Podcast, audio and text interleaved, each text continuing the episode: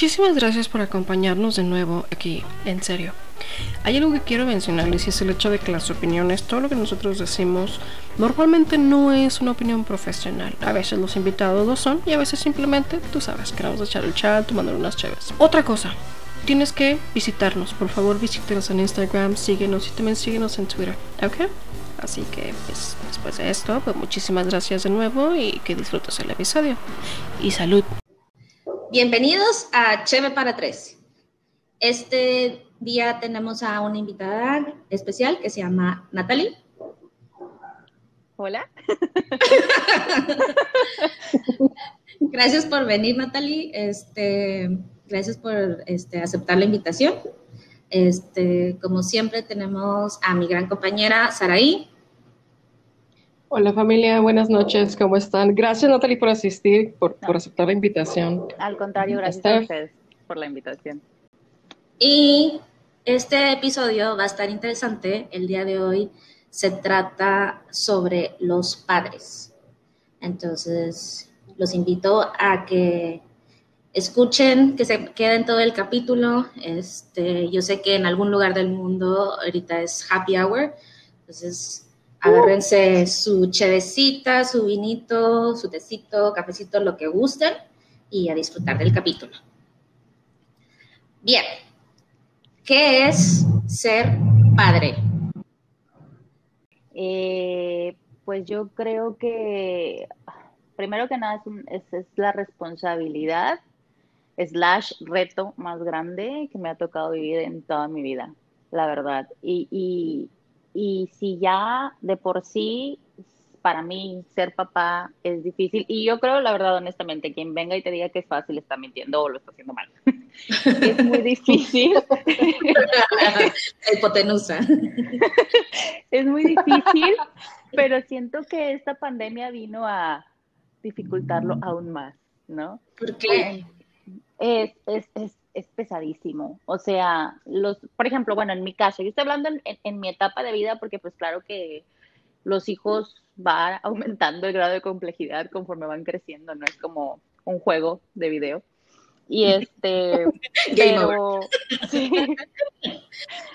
pero yo tengo un toddler eh, de que te, va a cumplir tres años y tengo una niña que va a cumplir un año, ya si Dios quiere, el 29 de marzo. Entonces, mm. o sea, es, es, es, un caos, es un caos total porque están llenos de energía, están, uno está saliendo de los terribles dos para entrar a los terribles tres porque los terribles nunca se acaban. Y, y, y la otra pues está apenas empezando a caminar, entonces es como pues solo quiere caminar y, y haz de cuenta que pues hoy por ejemplo no durmió sus dos siestas y anda insoportable, entonces Con toda la pila del mundo. Sí, y eso como que se agudiza cuando estás encerrado. O sea, porque no hay a dónde escapar, no hay quien te ayude, no hay, o sea, ¿sí me explico? Es como se intensifica. Pero, pues, o sea, también digo, por el otro lado, obviamente ser papá o ser mamá es una de las cosas más bonitas que me ha tocado vivir. Yo creo que hay un poco de, eh, ¿cómo le dicen? Se me fue la palabra hay un poco de este masoquismo. todo. Sí. Oh. Y un poco de masoquismo en, en, ser papá, porque, porque es como, bueno, está bien, sí, es algo súper difícil, pero me encanta. Me encanta y si me preguntas, ¿tendría otro? Claro, tendría otro. O sea, es como, son bendiciones y, y, y los ves todos los días y los ves, los ves y te ves reflejado en ellos, vaya, y es, es algo muy bonito, pero sí es algo muy retador. Entonces yo creo que sí, eh, es algo para lo que tienes que estar preparado. Nunca vas a estar al 100 preparado, pero preparado al menos de eh, en una posición mentalmente preparado, ¿no? Y este y físicamente preparado porque es una fría. pues, ¿Cuándo fue la última vez que dormiste? Eh, ya no me preguntes eso, tengo como... tengo un año sin dormir parejo, o sea, extraño dormir toda la noche, te lo prometo, pero bueno, espero que con el tiempo se ponga mejor. ¿Y qué has aprendido de tus hijos? He aprendido que soy más paciente de lo que pensaba. He aprendido que puedo romper muchos de los eh, patrones que traía de mi familia si me enfoco en hacerlo. he aprendido que quiero para ellos cosas que yo no tuve y no me refiero a cosas materiales porque lo material realmente pues es importante hasta cierto grado, pero, pero no es lo esencial. ¿Mande? Viene y va. Ajá, claro, viene y va. O sea, vienes al mundo y te vas del mundo sin nada, ¿no? Entonces, este, he aprendido también que las emociones son súper mega importantes eh, desde niños, vaya. Si, si tú enfocas en, enseñarlos a canalizar sus emociones, puedes lograr mucho con, ellos. Entonces, sí, tener un hijo es aprendizaje puro, ¿sabes? Entonces, este, y está bien padre, ese, ese aspecto sí está bien padre, pero es súper retador, la verdad, porque te empuja, o sea, a mí me empujó, soy una persona que tiene muchos eh, traumas por mi familia, que después yo creo más adelante eh, les contaré, pero eh, te empuja a sanarlos, te empuja a mejorar, porque si no mejoras, si no lo sanas, no puedes dar lo que no tienes. Entonces, pues para enseñarlos a canalizar emociones y para enseñarlos a ser mejores versiones de ellos mismos tienes que ser una mejor versión de ti misma y eso es difícil y es doloroso y es pues un proceso. Entonces. Claro, pero no estás en esta, en este reto sola, ¿verdad? O sea, tiene, está tu marido, ¿qué? Sí. ¿Qué, ¿Qué apoyo te da? O sea, ¿qué, ¿qué ves en él que lo hace también ser así tu apoyo, un padre? O sea, ¿qué, aprendes de, tu marido al ser padre?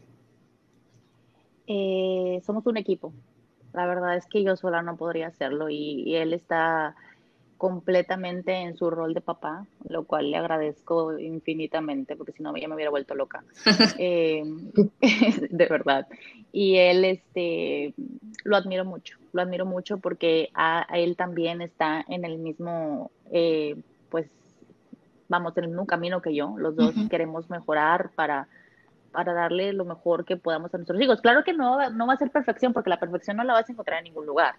Eh, todos vamos a crecer con algún trauma y como me dijo una, una, una prima una vez, pues necesitamos trauma en nuestra vida, o sea, no, no puedes, no lo puedes tener una burbuja, ¿no? O sea, en algún momento la vas a regar y pues, se acabó, ¿no?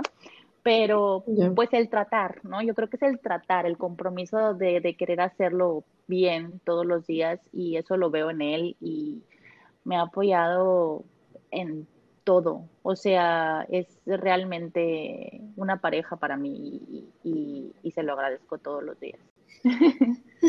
Este, es impresionante, yo te conozco desde hace mucho tiempo y he visto, bueno, lo que nos has compartido este, a, tus amistades, este, cómo tratas a tus hijos, realmente eres un ejemplo porque tienes un chorro de paciencia y si vieran a, su hijo es una adoración.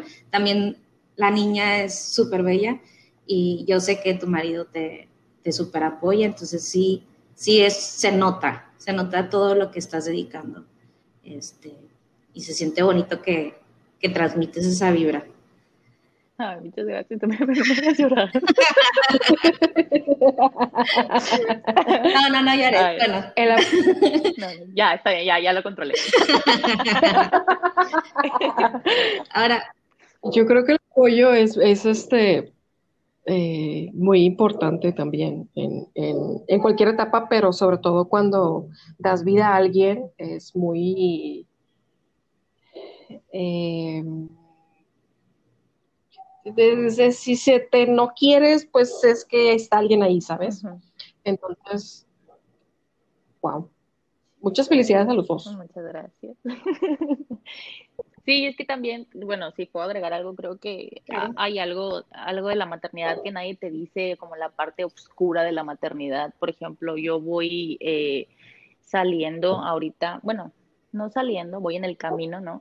Pero eh, este embarazo tuve depresión postparto y ansiedad postparto juntas, mezcladas, combo. Y yo no sabía, yo no sabía porque yo tengo 13 años eh, teniendo ataques de pánico. O sea, bueno, no seguidos, ¿verdad? Pero o sea, en crisis, ¿no? O sea, en momentos de mucho estrés, mi cuerpo así reacciona, ¿no? Porque soy mucho de guardarme muchas cosas hasta que ¡pum! exploto, ¿no? Entonces, este, pues ahora lo tuve y, y no lo sabía hasta que me acaban de decir. De hecho, mi, mi, psiquiatra fue así como que, ah, sí, yo pensaba que ibas a tener depresión postparto desde el primer embarazo. Y este, gracias. Este, Qué buenos ánimos. Gracias por avisarme. Sí, bien buena anda. Este, y son cosas que nadie te dice, ¿no? Entonces, uno lo confunde con, pues es que acabo de dar a luz, es que estoy en posparto, es que pues es mucha la carga, es que estoy cansada porque no he dormido, o sea, entonces ya no sabes a qué achacárselo y se te va saliendo de control. Y, y yo creo que muchas personas es, es, esa parte que, que, nadie te cuenta, que viene, o sea, para nosotras las mujeres, vaya, sí. porque ser mamá es como 30 mil cambios hormonales, entonces eh, es, es, la parte que, que, obscura, ¿no? Que nadie cuenta, que nadie te dice y, y, y, nadie te prepara. Yo siento que debería de haber como más información y más preparación de, de, de todo lo que vas a pasar para que sepas y para que lo identifiques y para que puedas buscar ayuda cuando la necesites. Entonces, pues sí, es todo un show. Pero, por ejemplo, ¿qué fue lo que, que te detonó al... Bueno, es que como no sé qué se siente lo de la, la depresión postparto, ¿qué fue lo que Ajá. lo identificó tu psiquiatra como de que, ah, es esto? Pues mira, este, yo siempre he tenido como el combo, ¿no? Siempre que me dan crisis es ansiedad con depresión. Entonces, eh, la depresión era como que todos los días llorando, o sea, todos los días, así como que es que, o sea, ya estoy harta, es que, o sea, ya, de hecho me acuerdo una vez sentada en la mesa, digo, siento que esto se va a poner como muy deep, ¿no? Pero lo siento. Este, dale, dale. me acuerdo que una vez sentada en la mesa comiendo con mi esposo, era como que, ¿sabes qué? Ya no puedo, o sea, ya no quiero, o sea, ya no quiero estar otro día más así, eso estoy cansada. Es como, y, y, y es como un miedo, ¿no? Que, que, te invade mentalmente, porque es como dices, realmente si estoy muy triste y si no me puedo controlar y si llego como a caer en una espiral de la que ya no me pueda sacar, o sea, es como muchos pensamientos eh, raros, ¿no? Sí. Eh, un cansancio exagerado. O sea, es como realmente yo empecé haciendo ejercicio en la pandemia, tuve que dejar de hacer ejercicio porque literal hacía tres sentadillas y me bofeaba. Y entonces esa falta de aire se me traducía en un ataque de pánico porque pensaba que me estaba quedando sin aire porque COVID, ¿no? Sí, claro. Entonces, este, eh, fue un cúmulo de muchas cosas que eh, apenas hace unas cuantas semanas empecé a recuperar eh, mi, mi, mi energía, mi ya no tanto sofocarme, mi, mi poder hacer cosas en la casa. Mi casa era un caos, o sea, no estaba recogida para nada. Era como que pues mi esposo obviamente lavaba los trastes, medio barría como por encima donde podía y acomodaba porque yo no podía hacer nada, o sea, nada. Y, y, no sé si te acuerdas, Steph, que cuando uh -huh. me invitaste yo te dije, nada más dame dos semanas porque estoy empezando con antidepresivos. Uh -huh. y, y, las primeras dos semanas pues son como las más difíciles, en lo que tu cuerpo se ajusta. Entonces, este, y ya gracias a Dios voy saliendo, o sea, es como realmente ves el mundo otra vez como a color, ¿no? Sí. Porque es, es, es, muy pesado. Entonces, en mi caso fue eso, o sea, como los pensamientos de tristeza, el llorar todos los días, el como que ya, o sea, no tengo ganas ni de hacer, de, ni de echarle ganas. Y por otro lado, pues los ataques de pánico, pero súper marcados. Era como, o sea, tipo como si cuando se te baja la presión. Uh -huh. Me empezaban a temblar las, eh, las piernas, se me dormían los brazos, se me dormían las piernas, o sea, yo te lo prometo que estaba de que me voy a morir, me voy a morir, o sea, ya me voy a morir. y volteaba con felicidad y así como que ya me voy a morir. Y de que no, no te vas a morir, o sea, no te vas a morir, estás bien. La paciencia. no, me voy a morir. sí, no, me ha tenido una paciencia infinita y me ha apoyado bastante. Entonces es como, él al principio no entendía lo que era la ansiedad porque no lo había vivido, lo empezó a vivir conmigo y poco a poco él fue aprendiendo y eso es otra cosa que le agradezco. Y entonces ahora es como antes era como que, ay, relájate, ay, no pasa nada, ¿sabes cómo? Sí. Pero con el tiempo ha crecido conmigo, ha aprendido conmigo y ahora se me acerca y me dice, ¿qué necesitas que haga? O sea, si necesitas que me vaya, dime, si necesitas que te abrace, dime, si necesitas que te diga algo, dime. Wow. Entonces, eso es como, sí, es como wow, es Yo como no. para una persona, con una persona con ansiedad. Es sí, como, bastante apoyo. Sí, Así, así es como necesito que me apoyen. Entonces, eh, eh, sí, la verdad fue una lucha entre los dos y, ya, ya puedo decir que estoy así como que súper mejor, o sea, ya tengo una calidad de vida súper diferente, pero fue porque, pues, definitivamente ya lo dejé al último, pero dije ya, o sea, ya es momento de buscar ayuda, esto no es normal, o sea, de todas mis crisis de ansiedad era como que ah, pues, hacía ejercicio y salía adelante, o sea, me ponía a hacer otras cosas, un hobby y salía adelante, y esto no, y cada vez eran peor y peor, entonces algo no está bien, esto es hormonal, esto es de otra cosa, y fui y, pues busqué tratamiento y, y, ahí la llevo. Ahí. Has dicho algo importante, eso, lo último. Bueno, todo, pero una, vez que te ves, eh, sí buscar ayuda.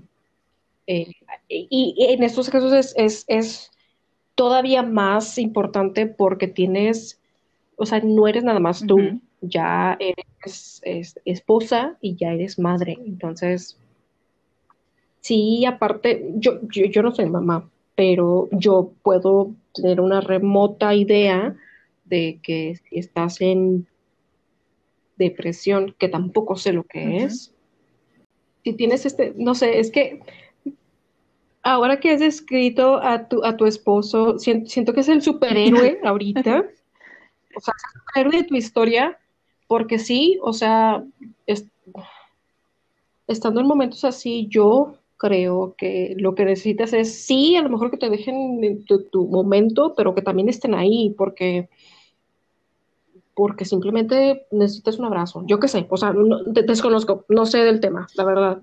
Eh, mis respetos, mis respetos, porque tienes una familia, tienes dos hijos y, wow, este, es una roja. O sea, de, de las cosas que yo he vivido con ella y sabe cómo levantarse. Entonces, sí, eres una inspiración. Ya, de verdad. ya, va. Ok.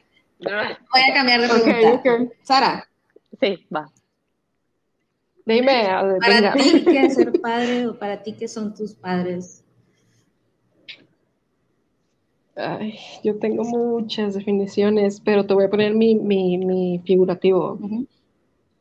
No voy a hablar de mi experiencia, te voy a hablar de lo que yo quisiera hacer. Con respecto, o sea, considerando mi experiencia. Yo no soy mamá. Quiero serlo, pero no, he llegado todavía a ese punto. ¿Qué es, qué es ser mamá? Considerando mi experiencia, pues obviamente no es este, o papá, no es solo como eh, dar vida, ¿no? Es, ok, das vida y ¿qué sigue? Le tienes que dar comida, ok. Y perdón por cómo me estoy expresando, es, simplemente que no sé, no sé, o sea, yo no soy mamá. Pero es, ok, es una persona más, no es un celular, no es una televisión, no es un amigo más, es, es parte de ti, o sea, es un pedazo de ti como mujer, básicamente. Eh, entonces, ¿qué quieres? Que a lo mejor va a ser como, eh, no, no, no, sé qué vayan a decir el resto, el resto. Eh, ¿Qué quieres tú para tu bebé recién nacido? En este momento. No, pues este, pues quiero que tenga buena salud, que tenga un ambiente distinto al que yo tenía. ¿Por qué? Pues por esto, esto y esto y esto y esto, que eventualmente es lo que dicen. Son traumas de familia que no quieres que pasen. Entonces, ¿por qué no quieres que pasen? Porque pues tú ya sabes. Yo no sé si permitiría que pasaran por eso, pero al final si lo viven en otra parte es como parte de su aprendizaje. Sin embargo, si fuera por mí, pues es un no. O sea, yo tendría, yo, yo creo que yo sería una mamá muy estricta y es muy irónico porque pues yo soy muy rebelde. Entonces, no quiero que pase lo que yo pasé, no quiero que sufra lo que yo sufrí, no quiero que, que batalle lo que yo batallé, pero también hay una parte muy importante que es, bueno, si estás este, educando a, una persona pequeña, que pues no sabe ni quién eres todavía, te identifica porque te huele, porque te siente, todavía no te ve, eventualmente lo hará. Eh, imagínate que, no sé si ponerlo de esta manera, imagínate que eh, es, es, es, es, tu proyecto de vida. O sea, ¿qué es lo que quieres en tu proyecto de vida? Yo creo que yo así, así sería. Entonces, yo creo que sí, yo me desgastaría, ahí sí replicaría lo que hizo mi, madre. este, me desgastaría por eh, que tuviera una buena vida, para empezar. Que tuviera valores, que tuviera educación, que tuviera buena salud, aceptable, y eventualmente, pues, a ver cómo le hacemos. Eso es lo que yo diría. No sé si estoy mal, no sé si voy a ser De la comunidad.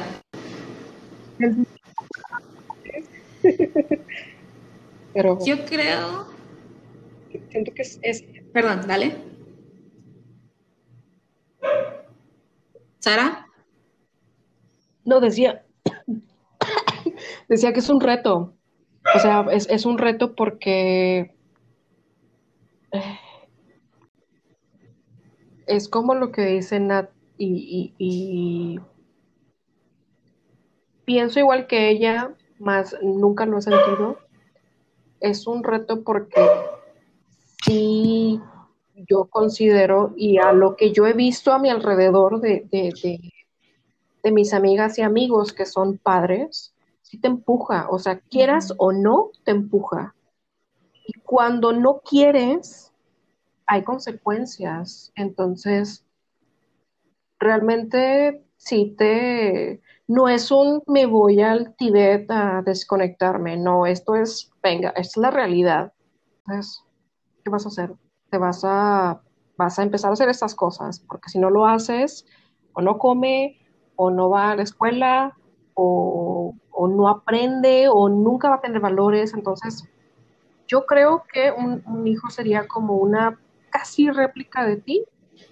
Sí, esto está- estaba analizando lo que estás diciendo. Este, me acuerdo una vez, este, una maestra diciéndole a mi mamá de que cómo era posible que yo era tan traviesa y tan desordenada y mi mamá siendo maestra no me, no me podía como que poner tan en cintura.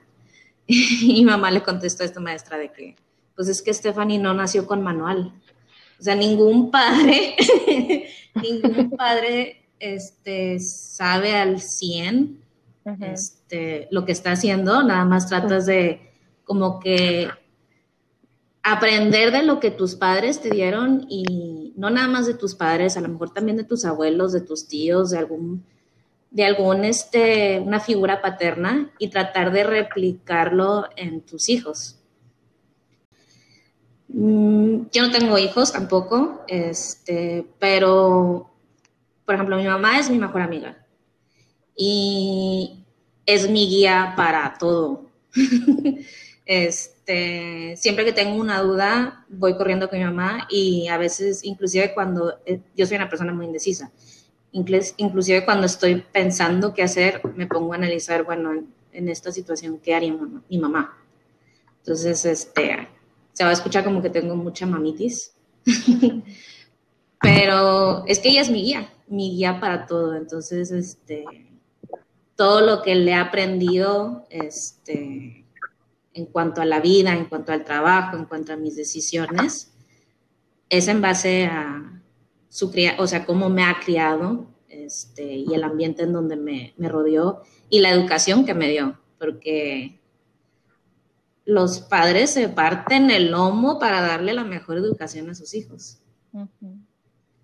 este, y darles los valores y demás. Entonces, a lo mejor cuando estás chavilla, pues no lo comprendes, porque para ti la escuela es un lugar donde ves a tus compañeritos y la maestra te molesta. Y, no sé, ese es mi caso, yo creo. que nada, estás esperando el recreo o, o martes y jueves para educación física.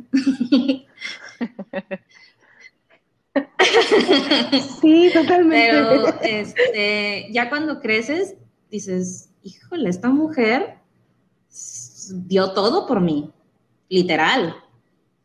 Este, entonces, yo imagino, Sí. me imagino, porque, o sea, no le he sentido al momento de que yo tenga mis propios hijos, pues obviamente voy a hacer lo que hizo mi mamá por mí. Y yo sé que mi mamá me dio todo y lo que no me pudo lo intentó a más no poder, pero me dio todas las herramientas para que yo también luchara por las cosas que yo quisiera. Sí. O sea, si digamos, es un ejemplo bien absurdo. Digamos que yo quería una Barbie, porque tenía chingos de Barbies, pero digamos que yo quería una Barbie y quería la mendiga Barbie de ese comercial y le decía, mami, quiero esa Barbie. Y mi mamá así de que, pero ¿por qué te lo tengo que, o sea, ¿por qué te lo voy a dar? Y pero es que mira la Barbie, que no sé qué, pero ¿por qué te lo tengo que dar? Bueno, y me ponía a negociar yo con mi mamá de que, ¿y si te saco 10 en, en educación física? O sea, buscaba algo bien sencillo, según yo. Si te saco 10 en esta materia, me regalas la Barbie. Y mi mamá me decía de que, no, sácame 10 en matemáticas. Y yo decía, ah, chin. Pero de alguna manera, al final mi mamá trataba como que de recompensarme. No me sacaba el 10, pero llegaba al, no sé, al 8.5 y me decía, bueno, no es la Barbie, pero es esto. Si tú quieres la Barbie, ponte las pilas para que logres esto. Entonces, hoy en día me pongo así en el plan de, pues si quiero comprarme esa cosa que yo quiero, me tengo que poner a jalar, sacar dinero y lograr mi objetivo. Entonces mi mamá me dio ese tipo de cosas de, órale, si quieres algo, dale, y dale bien para que puedas conseguirlo. Sí, lo consigo. ¿Y ustedes han tenido de que figuras paternas? O sea, yo sé que una cosa es ser padre biológico, pero también hay muchas personas que nada más, o sea, que pueden ser adoptadas o perdieron a sus papás, están con sus abuelos o sus tíos, o un padrino que fue alguna, un tipo de de figura paterna? Pues es que en mi caso es difícil porque yo, mi mamá me aventó con mi abuela. y este, y yo crecí separada de mis papás hasta los 11 años. Entonces, pues viví en la casa de mi abuela y ponle tú que mi abuelo era alcohólico. Entonces, eh, pues no era como que mucha figura paterna. De hecho, yo le tenía un poco de miedo cuando llegaba borracho. Entonces, este, pues crecí rodeada de mujeres y pues no con muy buenos ejemplos. Eh, y digo, no voy a entrar en detalles porque es puro drama. No pero, este, este, pero, pero yo siento que crecí sin, sin una figura materna. Bueno, no, ahí sí estaría mintiendo. Mi abuela fue mi figura materna, pero pues eh, también pues mi abuela falleció a los 11, cuando yo tenía 11 años y fue ahí que me fui a vivir con mi mamá. Pero una figura paterna, eh, pues no la tuve. Eh, y, yo creo que ya cuando me fui a vivir con mi papá era como, hasta la fecha sigue siendo extraña la, convivencia con mi papá. Entonces, este, pues yo crecí sin, sin como mucha estructura familiar y pues yo como agregándole un poquito a lo que ustedes dicen porque me llama mucha atención y se escucha súper bonito, ¿no? Que, que, ustedes digan de que, ¿sabes que Mi mamá es como mi guía, porque, bueno, conozco a tu mamá, o sea, para empezar, Miss Leti es una fregonada. Y, y la verdad, eh, es una de las maestras que yo más quise en, en la escuela, porque, o sea, aparte ser una fregonada, es una persona lindísima, o sea, es miel, Miss Leti es miel. Entonces sí la conozco y sé perfectamente por qué dices que es tu guía y que es como, pues, piensas, ¿qué haría mi mamá, no? Sí. Yo creo que yo creo que yo pensaría, ¿qué haría mi mamá para no hacerlo? Porque si en mi caso es todo lo contrario y que se escucha bien padre, pero es algo que yo no nunca tuve y que hasta la fecha sigo sin tener. Entonces, este, pues yo creo que sí, o sea, para responder tu pregunta, no. Figura paterna, no. Entonces, al menos en mis primeros años, no.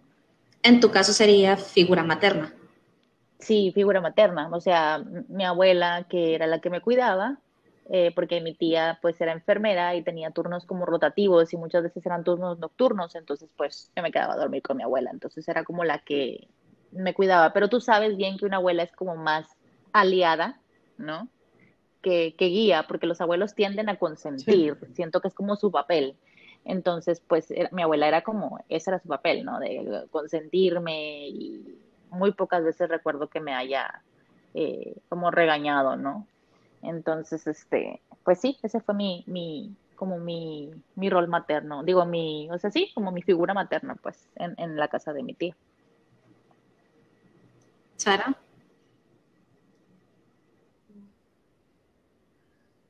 Fíjate que en, en mi caso, este, tuve un papá, pero fue papá, únicamente, fue papá biológico, no fue papá emocional, como lo que realmente debe de, de ser, ¿no? Eh, y fue así durante 13, 13 años, entonces mi figura materna y paterna fue eh, en su defecto mi madre, entonces pues ella tenía que responder por todo este, para conmigo. Eventualmente tuve una figura paterna a partir de los 13 años. Fue difícil y fue difícil porque, porque me agarró a los 13 años, me agarró durante un tiempo Exacto, pubertad y aparte esa independencia donde únicamente tenía mi mamá, entonces fue, fue, fue muy difícil eh, el que nos adaptáramos uno con otro y como familia, eh, porque pues yo llevaba mi ritmo, eh, él llevaba su ritmo, mi madre llevaba su ritmo con él, llevaba su ritmo conmigo, entonces me costó años, y te digo años, porque fue sino hasta los 27 que empecé a ver y empecé a madurar, porque también eso supongo que tiene que ver, y empecé a ver las cosas como lo que eran. Entonces me dejé de los achaques mentales, me dejé de es que no, tú no eres, no, tú nada, y empecé como a realmente ver la realidad, ver el hecho de, ok, él hizo esto por mí. Y tu papá, empecé a comparar, empecé a comparar literalmente. Ok, tu papá biológico hizo esto, no. Tu papá, tu padrastro actual hizo esto, sí. ¿Era muy estricto y no lo aceptabas? Sí. ¿Tu papá al menos te dijo algo? No. Entonces hice esa comparación en mi vida y llegué al punto de decir, ok, creo que la que, la que está mal pues soy yo. O sea, sí tengo una figura paterna, pero yo no la acepto porque pues lo que fuera en ese momento y mi ritmo de vida y mi independencia de mil, y era un, ok. Entonces cuando llego a ese punto, digo, ok, somos una familia. Él es mi papá. Y ante todos es como que sí, o sea, sí es mi padrastro, sí no tenemos los mismos apellidos, pero pues es mi papá, porque han sido literal más de 13 años. Entonces, el hecho de que no solo esté con tu mamá, al menos en mi caso, sino también el hecho de que te, te ayuda, te apoya, te aconseja, está ahí para ti, pues eso realmente, o sea, no, es cualquier amigo, o sea, es, es, es, una persona que quita su tiempo para dártelo a ti. Entonces, cambió mucho, sí, cambió muchísimo cuando empecé a darme cuenta de que tenía una figura paterna, que fue hasta entonces. ¿Y qué cambió? Cambió el hecho de que, ok, pues yo tenía estos valores, mi madre hizo esto por mí, pero también, digamos que me metió esto de el analizar las cosas hasta cierto punto, porque sigo analizándolo a mi manera, pero me metió ese análisis de, ok, vamos a ver, ¿qué pasa? ¿Qué sucede? ¿Qué, qué consecuencias puedes tener? Mi madre también lo hizo. Mi madre también es maestra. Entonces, hasta cierto punto te entiendo. Este, también le dijeron eso implícitamente porque yo de niña era muchísimo más rebelde de lo que soy ahorita. Entonces, eh, lo que yo puedo decir es que independientemente de el género, el hecho de que si tú vas a estar en una relación o si tú vas a ser padre o madre, realmente no, no es cualquier cosa, no es tomarse las cosas a la ligera, es algo muy, muchísimo más especial de lo que tú has vivido o de lo que tú eres, supongo. Entonces, somos una réplica de nuestros padres hasta cierto punto, pero mejorada. Y nuestros hijos van a ser una réplica de nosotros y de nuestros padres muchísimo más mejorada y van a tomar sus propias decisiones obviamente, pero siento que todo se replica. Entonces, estoy muy agradecida, estoy muy agradecida de que haya tenido eh, ese apoyo por parte de él. Eh, porque sí, la verdad, yo sí he aprendido muchísimo. Eso es lo que yo podría decir. Figura paterna, tal cual, no. O sea, mi madre es mi ejemplar para todo. Pero dentro, mi papá para empezar vivía en Estados Unidos, entonces lo veía muy pocas veces o nuestra relación era más que nada vía telefónica, porque en esa época no existían redes, o sea, redes sociales. Em, mi mamá tenía muchas amigas, este, aunque pareciera que no, es muy así como tú dices, Nat, eh, sí es muy linda, muy, este, ¿cómo lo puedo Es que no es tan amiguera, pero sí es muy fiel. O sea, mi mamá tuvo una mejor amiga desde casi creo que tercero de kinder hasta casi su, murió primero su amiga. Este, su amiga se murió a los 64. O sea, fueron amigas toda la vida. Entonces mi mamá eh, si, eres su amiga, es fiel de por vida. Entonces, este, yo convivía mucho con, aquí en Monterrey les dicen tías a las amigas de las mamás, yo jamás les dije tías, yo les decía por su nombre, yo le educaba yo. Conviví con muchas de las amistades de mi mamá y ellas fueron ejemplo para mí también. De hecho, una de ellas fue tan ejemplo que la escogí como mi madrina de comunión. Este, ella me enseñó otro modelo de familia, es, porque como mi papá no vivía aquí, entonces mi, mi familia era un, era otro, otra dinámica. Entonces, con mi madrina logré ver cómo era de que mamá, papá e hijos. Entonces yo siempre estaba de que, ay, qué chido que mi papá estuviera aquí con, o sea, que estuviéramos los tres juntos. Este, ella me enseñó como que el rol de, como de ama de casa, porque mi mamá es una workaholic, ella se jubiló hasta lo último, ella siguió trabajando y es fecha que si ella pudiera, seguiría trabajando. Es una workaholic, entonces eso, eso es lo que le aprendí mucho a mi mamá, que el trabajo duro. Pero de mi madrina aprendí ese, ese amor a la familia. Este, podría decir que ella es una, una de mis figuras maternas. Y también otra amiga de mi mamá, este, ella, ella nunca fue mi madrina, pero de ella aprendí a ser positiva o ver el lado jovial de la vida. Porque esta que les digo que fue mi amiga de mi mamá toda la vida, ella era una persona como que muy bohemia, como que todo se lo llevaba light y tranquilo y prefería estar este, alegre a estar pues triste. Entonces como que también me transmitía esa vibra de, híjole, ya sé que me está llevando la chingada, pero hay una luz. Entonces puedo ir como que viéndole el lado positivo a las cosas negativas. yo diría que son esas dos mujeres más mi mamá.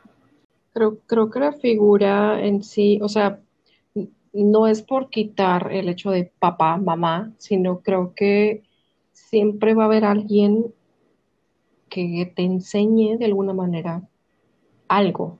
Y a lo mejor en ese momento no lo entiendes, sobre todo cuando eres menor de edad, pero eventualmente en el momento en el que no lo esperas, te va a llegar ese momento en el que en el que te regañaron o te dijeron o te dieron un consejo. Hace clic. Y vas a decir, ok, sí, sí, exacto, exacto. Entonces, no sé, a lo mejor lo, todo lo que se ha pasado antes de, de, de la edad que tenemos ahorita, eventualmente va a hacer clic y, no lo sabemos todavía y ni siquiera lo tenemos en mente, pero... Oigan, hablando de ser clic, ahí. voy a aventarme un comercial. Perdón. Pero ya tenemos redes sociales. Este, nos pueden seguir en, Instagram. estamos eh, bajo el nombre cheve-para-3. Y también tenemos Twitter, ¿verdad, Sara? Sí, en Twitter nos pueden encontrar como arroba chevepar3. Es como si fuera cheve para 3, pero en lugar de la última de para. Síganos. Es este, en Twitter nos pueden dejar sus feedbacks, comentarios, también en Instagram, pero Twitter es más light, ¿verdad? O sea, acepta más, digámoslo así. Digo, en cualquier red, pero... Conclusiones. Nat, ¿cómo te sientes con el tema? Eh, pues mira, eh, yo creo que es, un tema que para mí es como, pues ahorita estoy como en, la, en el apogeo de ese tema, ¿no? De, de, de, todo eso, de lo que es la maternidad y de resolver como eh, conflictos de la infancia, traumas y ese tipo de cosas. Este, me acuerdo eh, que empezando la pandemia fue que por fin pude comprender, ¿no? Que, porque yo siempre viví como con un resentimiento hacia mi papá eh, por muchas cosas. Y eh, hasta este año 2020 fue que comprendí que él no me había hecho nada a mí, ¿no? Era más bien como que algo que se habían hecho entre ellos como pareja, pero el problema era que como mi mamá me había metido en medio, yo había desarrollado un coraje hacia él. Este, entonces son cosas como que te toca sanar y son cosas que te toca como que revalorar, como, como decías tú, Sara. Este, que vas creciendo, vas madurando y vas aprendiendo, ¿no? Entonces es como, es, es, un camino y yo creo que todo el mundo lo transita, o sea, tanto quieras o no quieras, pues la madurez y los años te van llevando por ese camino, ¿no? Entonces, pues yo creo que sí, pues en conclusión nada más sería como, pues eso, ¿no?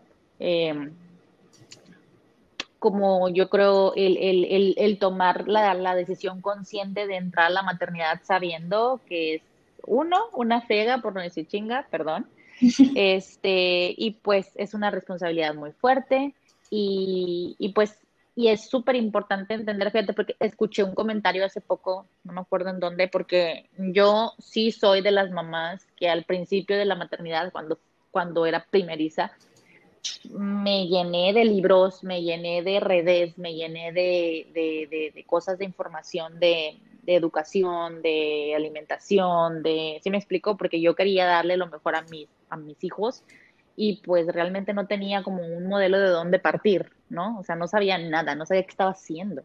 Entonces, este, pues sí necesitaba como que informarme, ¿no? De, de, de donde pudiera, de donde pudiera me agarraba, ¿no? Sí.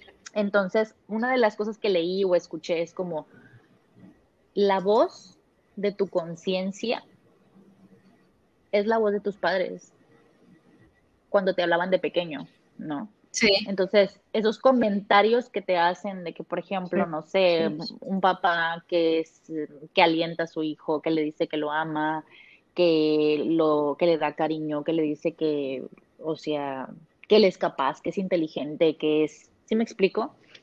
Versus un papá que todo el tiempo te tacha inútil, que todo el tiempo, o sea, es, esa es la voz con la que vas a crecer, es tu voz interna. Sí.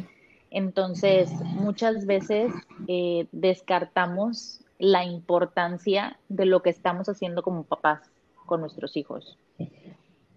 Y a veces pensamos que son cosas como de que, ay, es exagerada, no le va a pasar nada al niño. A lo mejor no le va a pasar nada, pero son cosas que van y hacen eco en su adultez. Claro. Entonces, pues sí, es, es, algo súper importante lo que estamos haciendo. Entonces, yo creo que no hay maternidad perfecta y, y pues al, ser muy difícil es como, pues, deberían de, de, no presionar tanto a las mamás, porque la verdad es que siento que hay mucha gente que presiona mucho a ah, claro. Y no, no, debería de, no debería, Ajá, y no debería de ser, porque creo que todos estamos haciendo lo mejor que podemos. Entonces, no hay maternidad perfecta, pero sí hay esa mamá, ¿no? Que todos los días se levanta y le echa ganas. Y que si un día antes le gritó al hijo, o que si un día antes se equivocó, al día siguiente trata de hacerlo mejor. Entonces, yo creo que eso es como, eso es como lo que la maternidad debe ser, ¿no? O sea, como para mí, a mi gusto. No así como que, ah, bueno, tienes que darle comida de que es súper sana y cuidarlo de que no le dé el aire y no se te vaya a caer. y no, o sea, intenta lo mejor que puedes darle. O sea, trabaja en ti y dale lo mejor que tengas a tu disposición con las herramientas que tú tengas. Y entonces, en ese punto, tú estás haciendo una maternidad bien hecha, creo yo. Wow, sí. sí, tiene. Wow. Lo dices y, veo este lo que mi mamá ha hecho por mí, básicamente. O sea, sí. Por ejemplo, yo me llevo de, de esto es que no nada más a lo mejor está papá y mamá, este, no nada más ellos son tus ejemplos, son, son tus primordiales ejemplos, claro, pero no nada más son ellos, este, también hay otras figuras este, maternas, paternas, inclusive los papás de tus amigos, este, pueden ser esas figuras. Eso que, que dices tú, Nat, eh, me impacta porque yo lo viví de que mi mamá le echó todas las ganas del mundo. Inclusive, este, yo creo que, o sea, son mis palabras, ¿verdad? Yo siento que ella dio el 200% porque era muy complicado porque mi papá estaba fuera del país. Este, sí son nuestras guías, sí son nuestro ejemplo. No hay padres perfectos, no hay familias perfectas. Está, es chile, mole y pozole, o sea, hay diferentes tipos de familia y hay diferentes tipos de padre y diferentes métodos que los padres a su manera y ellos piensan que están haciendo lo mejor por sus hijos. Entonces siempre como que teniendo en mente que quieren lo mejor para sus hijos es como que yo creo que la columna vertebral de, ser padre. Este, no todos los métodos son iguales porque todos crecimos de diferente manera con ciertos valores más arraigados que otros, pero los papás al final del día hacen todo lo posible por sus hijos. Y uno aprende eso y haces también todo lo posible por tus hijos o por lo que, lo que es para ti lo más importante en tu vida. Entonces yo, yo me llevo como que, como que ese sentimiento bonito. Sara. Es bonito. Yo, yo, fíjate que yo con lo que me llevo es, yo con lo que me llevo, yo lo que me llevo es que, y esto va para los padres en general, que, a ver, de nuevo, yo no soy mamá, no soy papá, pero yo hablo desde el sentimiento y desde lo que yo he escuchado y lo que he visto en todo lo que llevo de vida, ¿no? Si tú vas a ser madre, padre, eh, realmente no es, venga, voy a, o sea, no se compara con absolutamente nada. ¿Te cambia la vida? Sí, siempre lo va a hacer.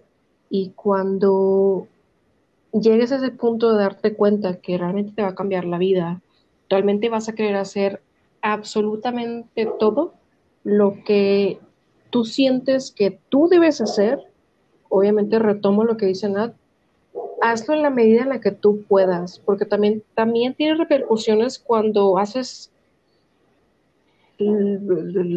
hasta lo demás y te dejas y, realmente eventualmente tendrás tu, tu, verás los resultados. Pero si vas a ser mamá, papá, date cuenta que el retoño que vas a, que vas a traer al mundo va a ser cierta parte como tú, una combinación si hay dos, una combinación si hay varios, y realmente es guía, o sea, guía, o sea, si tú sabes cómo eres y tienes cosas que no te gustan de ti, guía, porque eventualmente a lo mejor va a llegar a un punto en el que va a cuestionar todo. Entonces,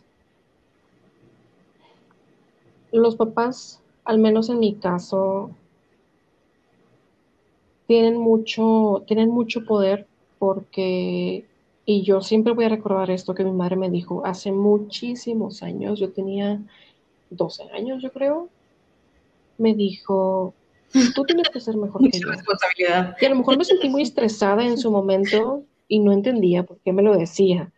Sí, Sí, porque mi mamá estaba estudiando la maestría, estaba, estaba trabajando, o sea, no la veía hasta la noche, entonces dije, mamá, yo no quiero ser así, o sea, yo quiero tener mi vida, yo quiero, yo quiero salir, viajar, pero eventualmente dije, ok, es que realmente no, no pretendía decirlo con lo que yo veo, sino realmente con lo que no estoy viendo. Entonces, yo siempre voy a, voy a tomar ese consejo y todos los consejos de mi madre, y ese en particular porque tiene, tiene, e, está tatuado en mí. Tengo que ser mejor que, que ella, no como mamá, soy mejor que tú, no, sino, ok, no voy a cometer, o a lo mejor sí, los errores, o a lo mejor sí voy a hacer esto, pero no me voy a quedar ahí, voy a seguir, porque tengo a alguien a mi lado. Y aparte, y para terminar, también me quedo con el hecho de lo que me dijo mi madre en su momento. Mi madre no, no sabía que estaba embarazada hasta los tres meses. Y cuando lo supo, pues, pues sí, fue algo así como que, ok, ¿y ahora qué voy a hacer? Entonces, es día que me dice, eres mi bendición, eres mi motivación por ti, porque mi mamá me crió sola durante 13 años. Por ti, yo creo que a lo mejor estuviera, no sé dónde, pero fuiste mi motivación en los momentos más difíciles, incluso cuando eras bebé. Entonces, piensen en eso. Si quieren, si quieren, si están dispuestos, o si ya viene en camino, es un, ok, es, a lo mejor sí, también estoy de acuerdo con Nat, yo también sería ese tipo de mamá. Estaría con libros, estaría con terapeutas, estaría con amigas, estaría visitando lugares. Todas las protecciones. Estaría poniendo cinta en las esquinas de, todo, de todos los lugares. estaría muy yo, yo, yo en particular estaría muy histérica, porque yo estaría como que, ¿y si se cae? ¿Y si se pega? ¿Y si esto? Pero es, es realmente cuando ya llega el mundo, yo, mi remota idea es, a lo mejor ni siquiera se va a caer, pero realmente no nacemos siendo padres. Y, y, e incluso cuando tienes, cuando tu hijo o hija tiene 18 años, sigues aprendiendo. Entonces es, es un sinfín de, de, de escuela y, y, no sé, o sea, si yo fuera mamá en ese momento, yo creo que incluso si, mi, si mis hijos tienen 35 años, yo voy a estar como que, oye, ¿estás bien? ¿Ya comiste? sí, entonces, solamente es eso. Es, es, lo que yo podría decir, es con lo que yo en particular me anécdota. Y pues, Cuando, ¿no? Yo, yo no nací en México, nací en Estados Unidos. Entonces, este, no, espera. Entonces, pues mi mamá estaba sola cuando yo nací. Uh. Bueno, no estaba sola, estaba mi papá, pero, pero no es lo mismo tener tu primer niño y que tus padres estén lejos. Este, entonces, lo que mi mamá hacía era, cada vez que a mí me pasaba algo, no sé, lloraba o lo que sea, cualquier reacción, lo que hacía mi mamá era de que marcaba a Monterrey para cualquier consejo a su mamá, o sea, a mi abuela. Entonces, hasta que mi abuela le dijo, a ver, Leticia, si tienes mucho dinero, en lugar de estarme marcando, mejor envíamelo. Porque mi mamá, mi mamá le marcaba constantemente de que ahora la niña hizo esto, ahora la niña hizo aquello. Entonces, también el hecho de tú ser padre, este, necesitas la alianza de tus padres, ¿sí me explico? Es una cadenita.